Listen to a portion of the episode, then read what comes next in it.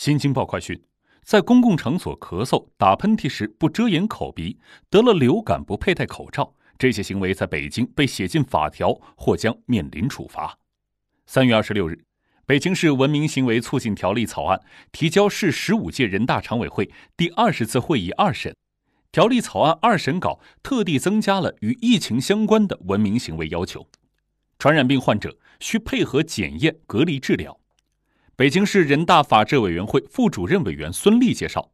在调研中，有些常委会组成人员代表提出，应当结合此次新型冠状病毒肺炎疫情防控，从文明行为角度作出相应规定。据此，法制委员会建议增加相关内容，其中在第十六条增加了在公共场所咳嗽、打喷嚏时遮掩口鼻。患有流行性感冒等传染性呼吸道疾病时佩戴口罩，传染病患者配合相关检验、隔离治疗等措施，如实提供有关情况，不滥食野生动物，不非法买卖野生动物及其制品等内容。此外，还增加了不造谣、不信谣、不传谣，用餐实行分餐制，使用公筷公勺，遇有突发事件时配合各项应急处置措施等行为。